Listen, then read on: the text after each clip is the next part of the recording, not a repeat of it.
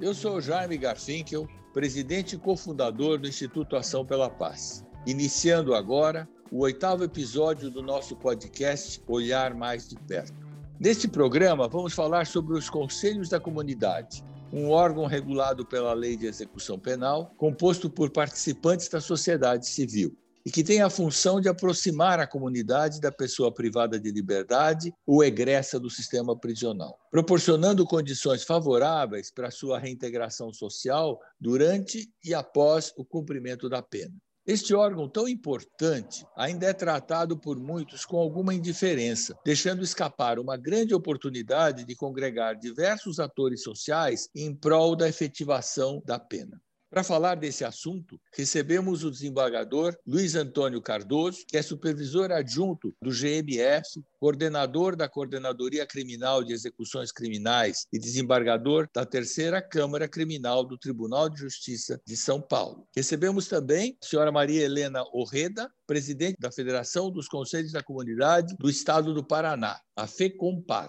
E o doutor Mauro Rogério Bittencourt, coordenador de Reintegração Social e Cidadania da Secretaria da Administração Penitenciária do Estado de São Paulo. Bom, boa tarde a todos, doutor Cardoso, senhora Maria Helena ah, e doutor Mauro. É um prazer podermos conversar aqui no nosso podcast sobre um assunto tão importante, mas que, infelizmente, muitas vezes não recebe a devida atenção. Então, eu começo perguntando ao doutor Cardoso, para o senhor, qual é o principal papel dos conselhos da comunidade e qual a relevância dele? Boa tarde, doutor Jaime, boa tarde, Maria Helena, doutor Mauro, é, Para responder essa pergunta, doutor Jaime, e seria muito simples entrar de plano na resposta, mas eu gostaria de contextualizar uma situação, para depois responder a pergunta e dar sequência ao trabalho. É que nós tivemos um momento na nossa história, doutor Jaime, que pena era castigo, único e exclusivamente castigo. Se nós olharmos uma evolução, olharmos a nossa história, ordenações filipinas, a pena que prevalecia era a pena de morte. Não teria trabalho algum para recuperação. O Estado não teria trabalho maior, não teria que se preocupar com mais. Condenou, tira a vida. E não teria trabalho de recuperação. Naturalmente que nós avançamos e muito no direito brasileiro, mundial também, mas avançamos muito no direito brasileiro e pena começa a tomar um outro corpo. Pena, recuperação e não pena, castigo. Não que não traga também uma característica de castigo. Traz, e nós percebemos em várias passagens.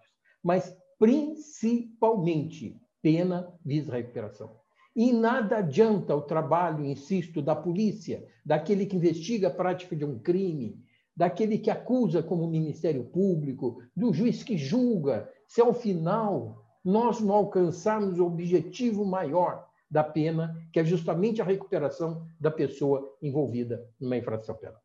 O senhor me perguntou, mas qual o principal papel dos conselhos da comunidade? É que o juiz por si e assume essa responsabilidade, nós, juízes, não damos conta das execuções criminais. Damos contas de fazer cumprir as penas, mas não damos conta de alcançar sozinhos a recuperação das pessoas. Nós precisamos do Estado, do Poder Executivo, do Estado, da administração, mas nós precisamos e muito da sociedade próxima. Olha que tenho percebido em longos anos de atuação que o condenado parece que ele confia muito mais na sociedade do que no próprio Estado para atuar na sua recuperação. Então, quando falamos do principal papel dos conselhos da comunidade, nós podemos entrar por esse caminho. E aí eu digo: nós temos uma lei, que é a Lei de Execução Penal, que cuida do trato da execução da pena. E essa lei reserva um título para cuidar dos órgãos da execução penal fala do Conselho Nacional de Política Criminal, fala do juiz das execuções, fala do Ministério Público, do Conselho Penitenciário, do Departamento Penitenciário, fala do patronato particular, fala do patronato público, fala do Conselho da Comunidade em um capítulo e fala da Defensoria Pública. Ele coloca o Conselho da Comunidade no mesmo patamar de todos os demais, do juiz das execuções, da Defensoria Pública, do Ministério Público. Veja a importância reconhecida pela Lei de Execução Penal. E quando trata do Conselho da Comunidade, em dois artigos da Lei de Execução Penal, artigos 80 e artigo 81, ele vem dizendo justamente como deve ser composto o Conselho da Comunidade.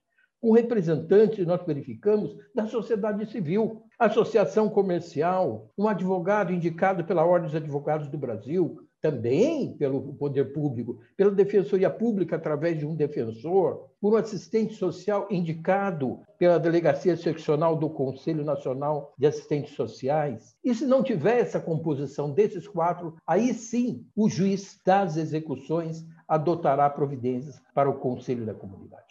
Qual o principal papel?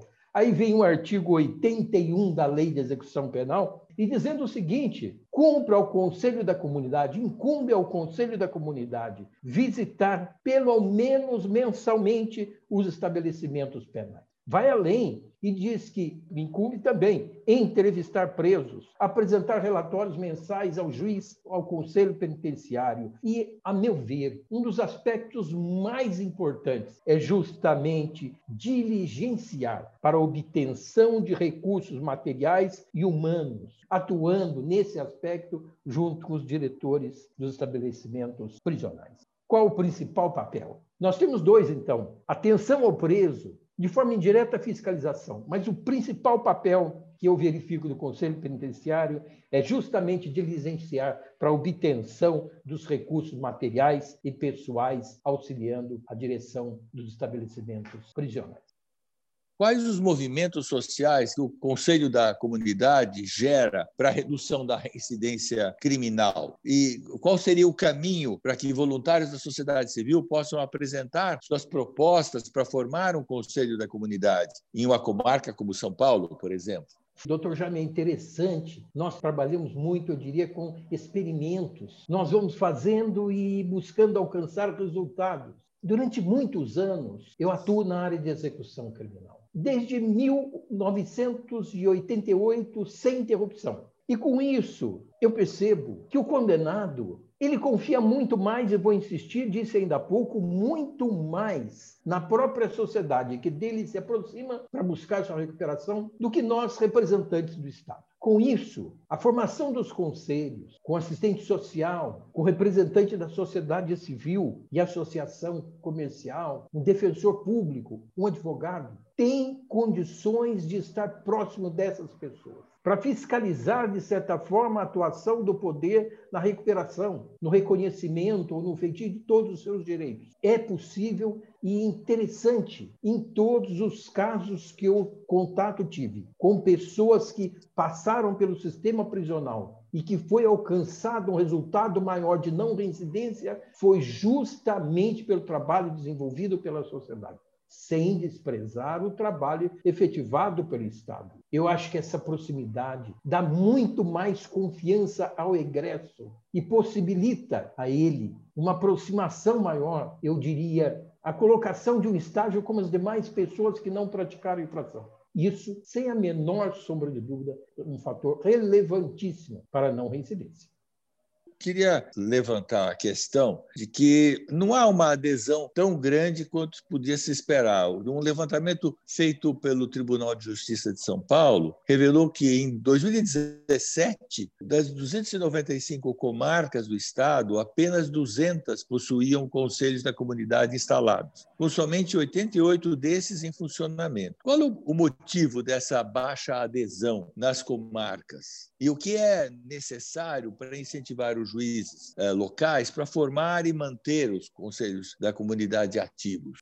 Até mesmo desconhecimento. O desinteresse e formação dos conselhos da comunidade vem por não saber como atuar no conselho da comunidade. Qual o valor, qual a relevância do conselho da comunidade? Eu digo em relação aos outros aquilo que eu passei e ainda passo. A vida é uma escola. Nós aprendemos no dia a dia, tantos e tantos anos lidando com a execução criminal e eu não tinha valorizado tanto o conselho da comunidade como o faço de uns anos para cá eu tenho que agradecer. Agradecer muito a FECOMPAR, a Federação dos Conselhos da Comunidade do Estado do Paraná. Que escola! Que escola! Foi justamente lá que eu pude aprender um pouco mais sobre os conselhos da comunidade, embora os conhecesse pela lei. Mas foi lá que eu conheci efetivo, participante. À medida que vai se ampliando, a meu ver, que vão se aproximando, que vão difundindo, que vão mostrando a outras pessoas da sociedade civil a relevância da participação, isso mexe com todos, mexe com o juiz, com o Ministério Público, com a Defensoria Pública, com a Ordem dos Advogados do Brasil, mexe com a sociedade. E eu creio que é uma das finalidades desse trabalho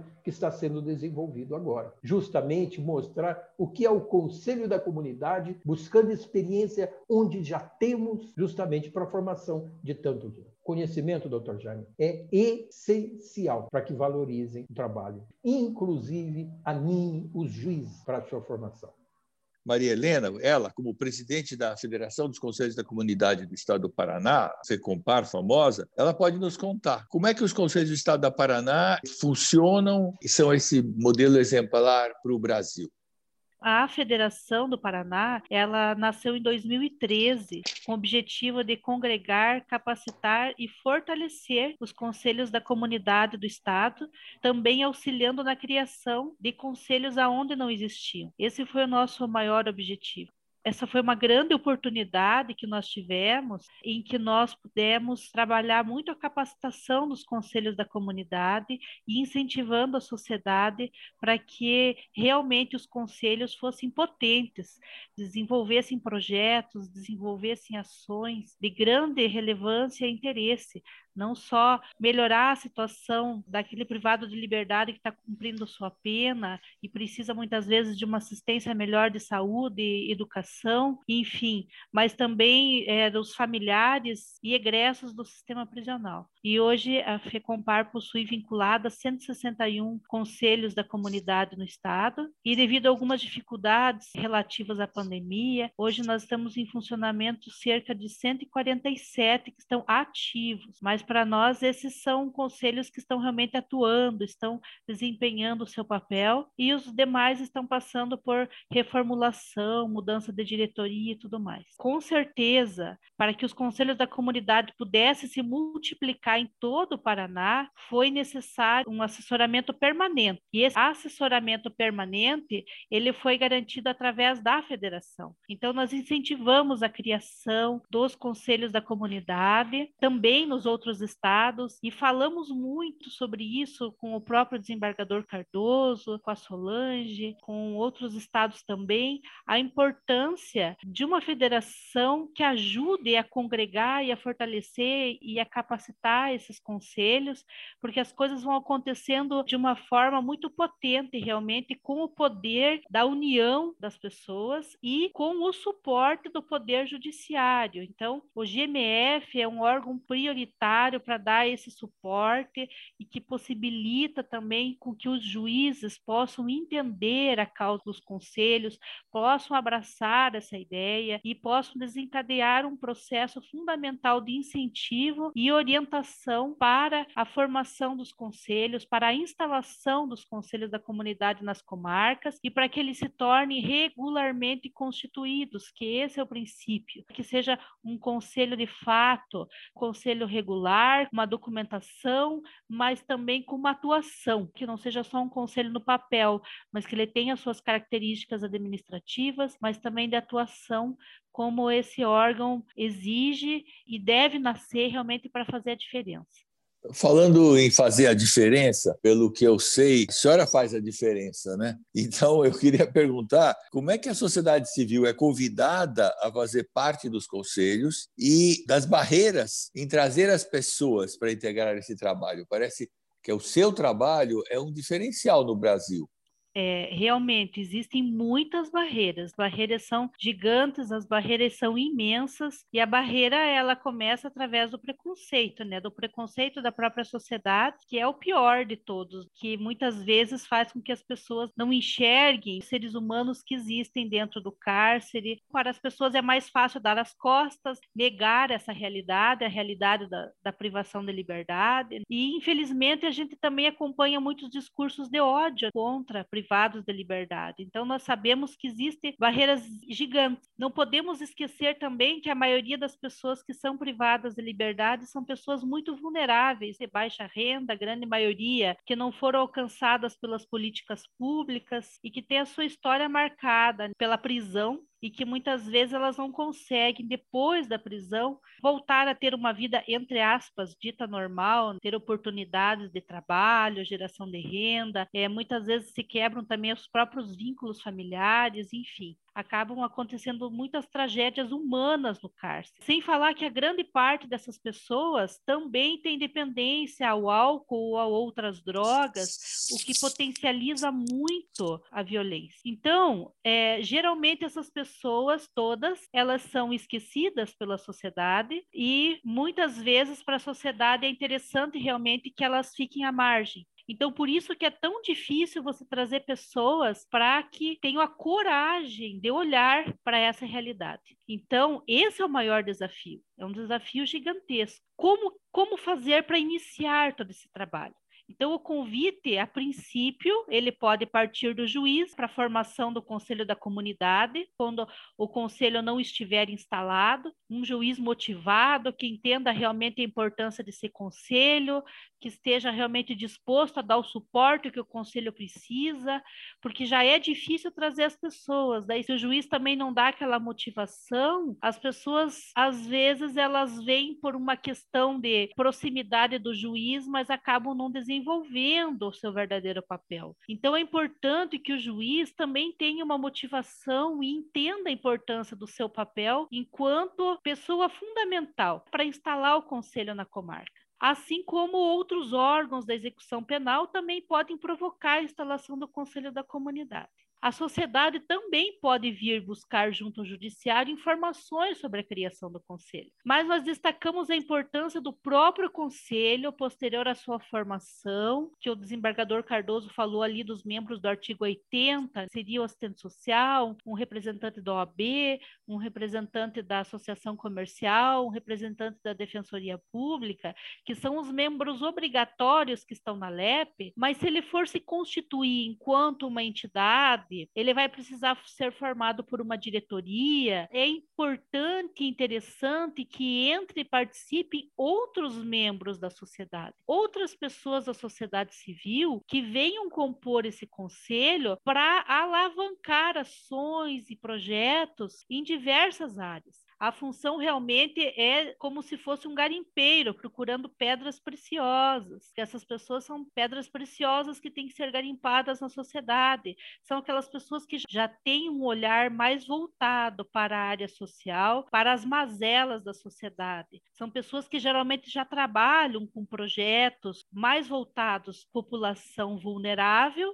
que vão ser as pessoas que vão ter um olhar mais atento, mais atencioso às questões questões do cárcere. E nós encontramos essas pessoas, nós encontramos, nós precisamos procurar. Como garimpeiros, nós temos que ter interesse de ir atrás dessas pessoas. Estão nas igrejas das diversas denominações, estão é, nos grupos de mútua ajuda, como a AA, nas comunidades terapêuticas. Essas pessoas também estão em diversas outras entidades sociais que assistem, às vezes, moradores de rua ou que fazem atividades de assistência social. Encontramos também pessoas que têm uma visão bastante interessante na área de saúde, é, na área de educação. Então, quanto mais pessoas vierem com conhecimentos específicos, de realidades diferentes, elas vão formar um grande caldo de ideias e de possibilidades para alavancar projetos, para dar sustentabilidade, para formar parcerias.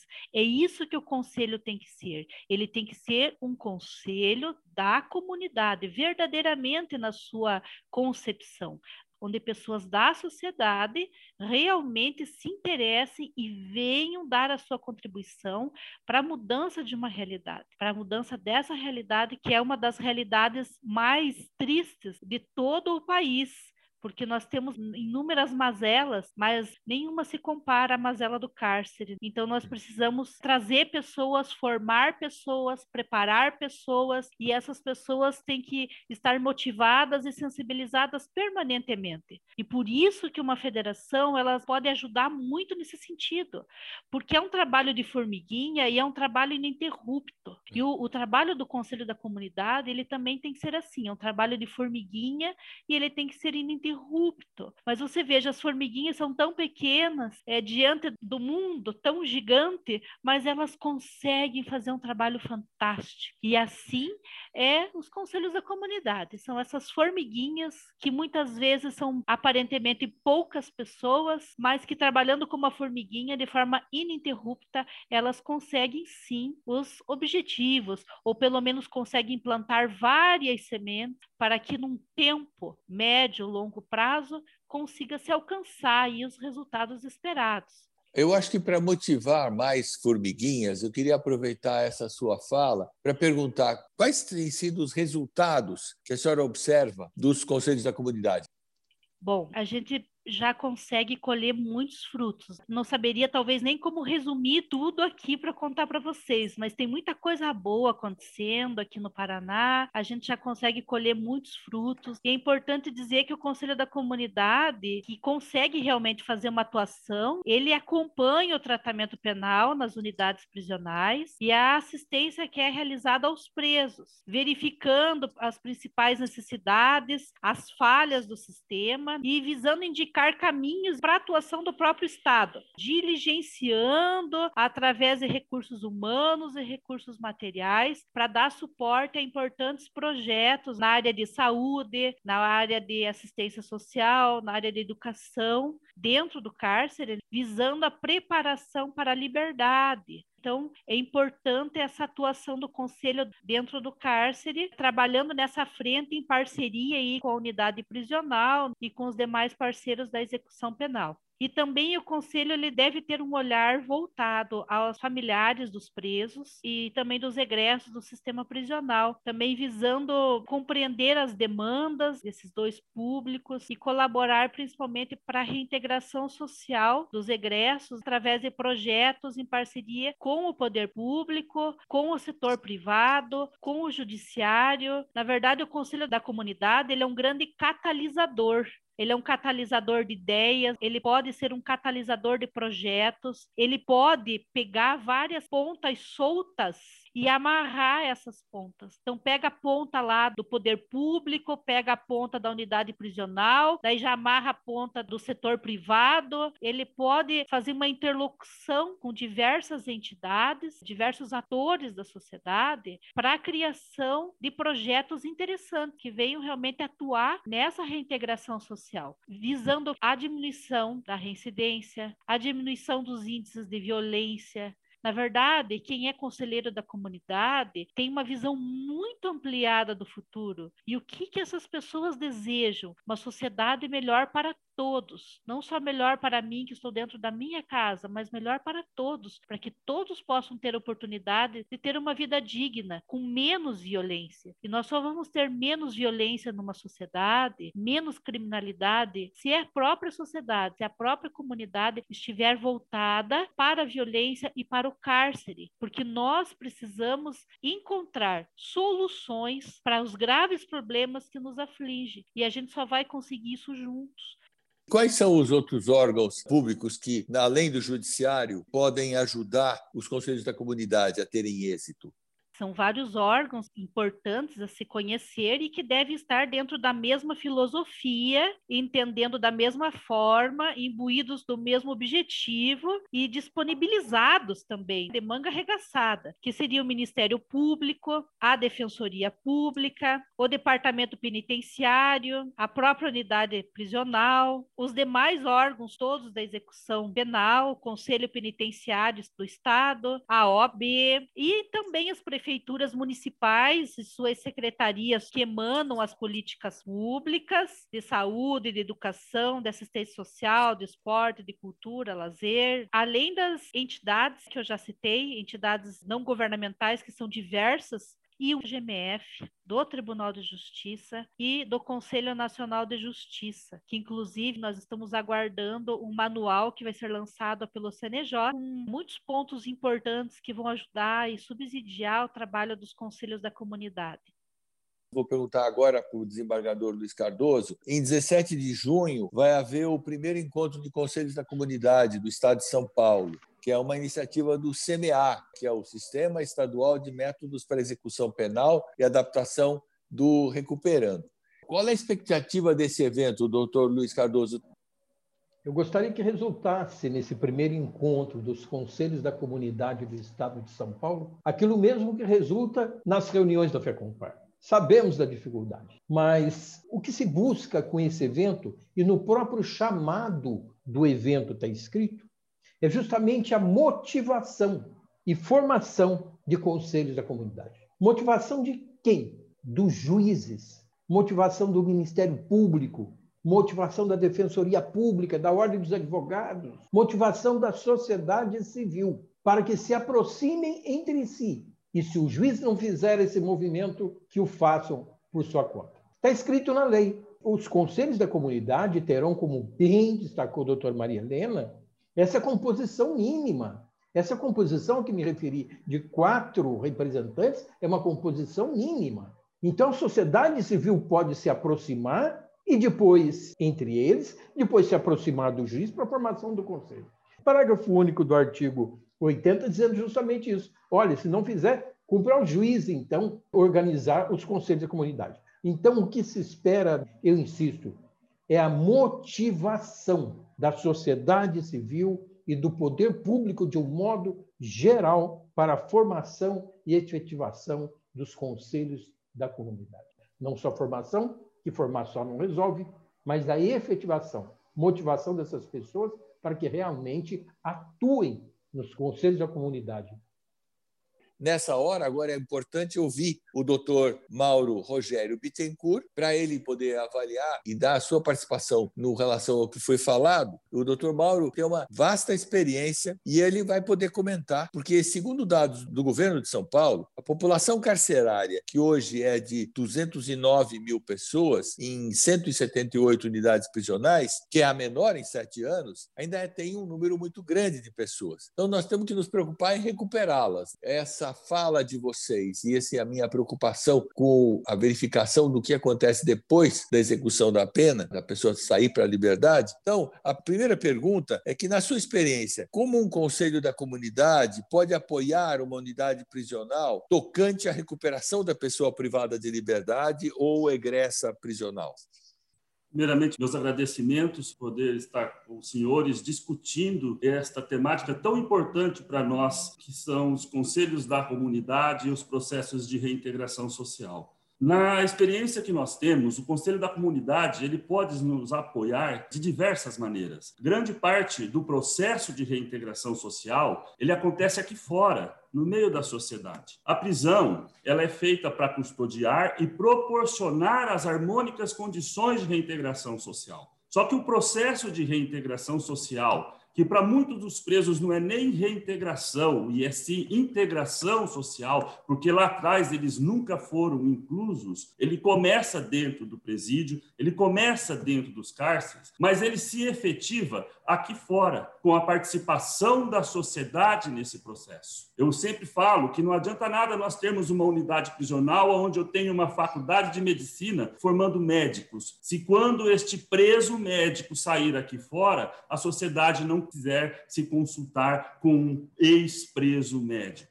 Esse envolvimento dos conselhos da comunidade, ele traz uma clareza para a sociedade de quem são as pessoas que estão custodiadas. São seres humanos. Ele traz uma clareza para a sociedade, o envolvimento, e nos lugares onde nós temos os conselhos da comunidade funcionando, ele traz uma clareza para a sociedade que estas pessoas elas vão sair dos cárceres e estas pessoas precisam ser reintegradas e precisam ser reintegradas para que nós possamos diminuir o número de reincidentes. Para que nós possamos diminuir o número de encarcerados. Como o senhor mesmo disse, nós temos hoje 209 mil pessoas presas no estado de São Paulo. Isso representa quase que um terço do Brasil. Se nós fôssemos um estado-nação, nós seríamos a décima população prisional do mundo. É muita gente. E é muita gente que está encarcerada também porque não existe essa participação no processo de reintegração aqui fora. Então, os conselhos da comunidade, ele é um viés para a reintegração social muito forte aqui na sociedade, porque ele é composto de pessoas de dentro da sociedade, pessoas atuantes, pessoas que podem fazer este link quando a pessoa sai dos cárceres. E pode ajudar de diversas maneiras. Pode ajudar não só nas questões materiais, mas pode ajudar com projetos de reintegração social, pode ajudar com projetos que visem a reintegração dos egressos, pode ajudar com projetos e ações também com familiares de egressos e familiares de presos, tendo em vista que quando o preso ele sai, a primeira pessoa que ele vai encontrar aqui fora é seu familiar. Então, nós devemos também trabalhar os familiares dos presos. E pode ajudar deste modo em diversas áreas, tanto dentro como fora dos presídios. Por isso, da importância do conselho, também ajudando em quebrar este preconceito que existe. Nos lugares onde nós observamos que existem conselhos da comunidade efetivamente trabalhando, percebe-se que há um índice de preconceito muito menor dentro daquela sociedade. Então, os conselhos eles são muito importantes para nós neste processo todo de reintegração social que nós fazemos.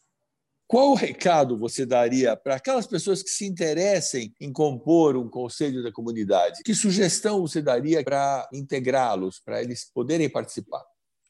A sugestão é que junte-se a nós. Procurem os órgãos judiciais do seu município, vá atrás de ver como que vocês podem constituir este conselho, vá atrás das prefeituras, dos órgãos de assistência social do município, enfim, que se junte a nós mesmo nesse processo de reintegração social que começa lá dentro e tem que terminar aqui fora. E só vai terminar aqui fora quando nós tivermos a efetiva participação dos conselhos da comunidade e da sociedade civil organizada. Doutor Cardoso, senhora Maria Helena, doutor Mauro, muito obrigado por essa troca de ideias e experiências que foi rica para todos nós que tivemos o privilégio de ouvir vocês. E para você que todo mês escolhe o podcast Olhar Mais de Perto como uma das suas fontes de informação para o nosso papel comunitário, deixo o meu agradecimento e um convite para que acesse o site do Instituto Ação pela Paz no endereço www.açãopelapaz, sem cedilha e sem acento.org.br. E confira também os conteúdos que postamos no Facebook, Instagram e LinkedIn. Para nos localizar, basta buscar Ação Pela Paz nas redes sociais. Compartilhe esse programa e leve o debate para quem se interessa pelo assunto. E como sempre fazemos, quando eu encerro esse bate-papo, eu falo o slogan que nos norteia: A paz de todos é a sua paz. Muito obrigado.